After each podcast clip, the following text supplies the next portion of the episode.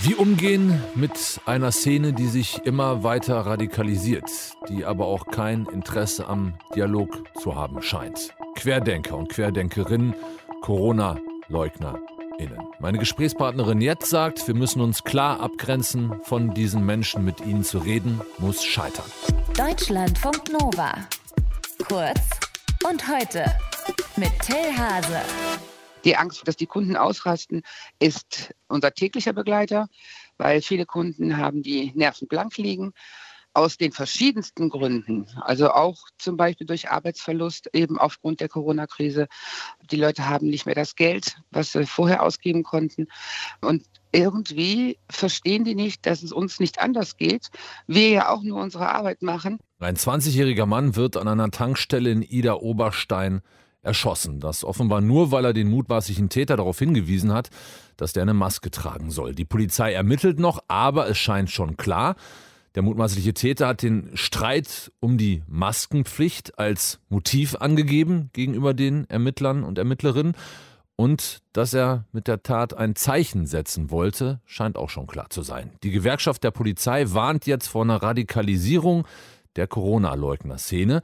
Das tun Expertinnen und Experten schon seit Monaten. Ich spreche jetzt mit Katharina Nockun, die ist Autorin, Politik- und Wirtschaftswissenschaftlerin und jetzt bei mir in der Telefonleitung. Schönen guten Morgen.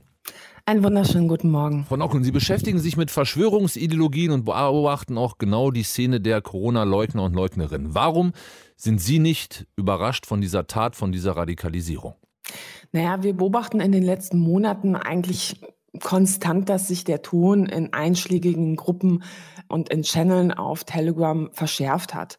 Das liegt unter anderem daran, dass ähm, ja in den vergangenen Monaten es ja auch zahlreiche Prophezeiungen, Vorhersagen von Verschwörungsideologen gab, die einfach nicht eingetreten sind. Ja, also wurde teilweise behauptet, nächste Woche fahren die Panzer durch Berlin oder der Bürgerkrieg bricht aus, man ist kurz vor dem Sieg. Ja, das ist nicht eingetreten und wir kennen das eben auch aus Sekten, dass in solchen Situationen eigentlich am meisten eher die dabei bleiben, die besonders viel in ihren Glauben investiert haben, die sich also besonders viel ja, eingestehen müssten, dass sie falsch gelegen haben, dass sie auf das falsche Pferd sozusagen gesetzt haben. Und deshalb ist man auch irgendwann bereit, immer krassere Dinge zu glauben.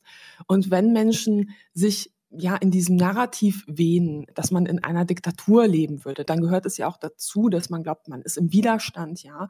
Und im schlimmsten Fall wird das zu so einer Art Heldengeschichte, die man sich und anderen erzählt. Aber das und heißt, damit kann das, Gewalt auch mh. gerechtfertigt werden. Aber das heißt, je mehr die eigene Theorie sozusagen sich entfernt von der Realität, desto radikaler werden die. Ja, kann man schon sagen, in einigen Fällen zumindest. Ähm, man sieht eben auch, dass Verschwörungsideologen dann auch versuchen, natürlich immer noch eine neue Geschichte zu bringen und immer noch eine neue Geschichte zu bringen. Und das Rad dreht sich sozusagen immer weiter, ja, und man entfernt sich auch irgendwo immer weiter von der Realität. Ähm, hinzu kommt, dass natürlich auch eine Immunisierungsfunktion von Verschwörungserzählungen da ist. Man kann noch so viele Faktenchecks veröffentlichen.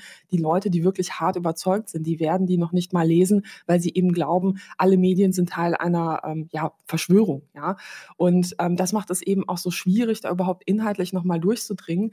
Knallhart Überzeugte, ja, die kriegt man mit Faktencheck eigentlich nur noch sehr schwierig oder gar nicht erreicht. Und wenn, dann können das eben nur persönliche Angehörige. Die Politik kann da überhaupt nicht mehr durchdringen. Und der Politik machen Sie den Vorwurf, dass sie zu lange Gesprächsbereitschaft mit diesen ganz harten, die man eigentlich gar nicht mehr erreichen kann, signalisiert hat? Ich würde schon sagen, dass das Problem mit ist, dass man sich nicht abgegrenzt hat. Wir hatten in den letzten anderthalb Jahren ähm, auch Situationen, wo beispielsweise Politiker eben auf Querdenken-Demos oder ähnlichen Demonstrationen dann hingegangen sind und Gesprächsbereitschaft signalisiert haben. Das war sicher gut gemeint, ja, aber man muss auch klar sagen, es gibt Menschen, für die ist das auch ja, von Kopf stoßen. Ja, ich denke nur an die Opfer von Verschwörungserzählungen.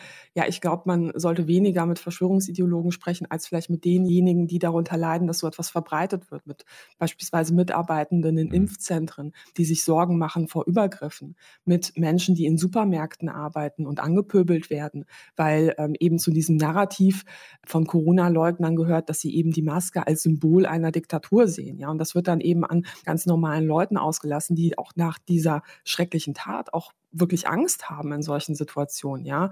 Also ich glaube, diesen Menschen muss man mehr Gehör geben und mehr zuhören und mehr Sichtbarkeit auch geben von Seiten der Politik und nicht Querdenkerinnen und Querdenkern. Aber auf der anderen Seite, wenn man die Szene sich sozusagen selbst überlässt, radikalisiert sie sich da nicht noch mehr? Ja, sie radikalisiert sich so oder so, weil man sich ja auch bewusst ähm, abgrenzt von Politik, Medien und Wissenschaft. Ja, also in diesem Narrativ werden diese drei Gruppen eigentlich als Teil einer Verschwörung gesehen. Von daher gibt es da auch keine wirkliche Gesprächsbereitschaft mit Politikerinnen und Politikern, selbst wenn das nach außen hin suggeriert wird. Es wird dort verbreitet teilweise, dass man sich eine Art Nürnberger Prozess für Journalistinnen und Journalisten wünscht, die kritisch über Verschwörungsideologen berichten. Das ist das Gegenteil von Eintreten für Meinungs Meinungsfreiheit. Ja, also es steht eigentlich auch für eine Abkehr von der Demokratie, wenn man so will. Und von daher halte ich nichts davon, ähm, da zu glauben, dass man eben durch eine Gesprächsbereitschaft auf politischer Ebene irgendwas verändern könnte. Ähm, diese Akteure grenzen sich ganz bewusst ab und sie verbreiten eben auch ein Feindnarrativ. Ja, also so ein Narrativ, man würde sich im Krieg befinden. Im Krieg möchte man nicht ähm, diskutieren, Kompromisse finden, sondern man möchte den Feind bekämpfen. Und das sehen wir eben auch in der gewalttätigen Sprache. Wie damit umgehen, wenn Corona-Leugner und Leugnerinnen sich radikalisieren? Informationen, Hintergrundinfos von Katharina Nockun, Autorin, Politik- und Wirtschaftswissenschaftlerin. Herzlichen Dank fürs Gespräch. Gerne. Deutschlandfunk Nova. Kurz und heute.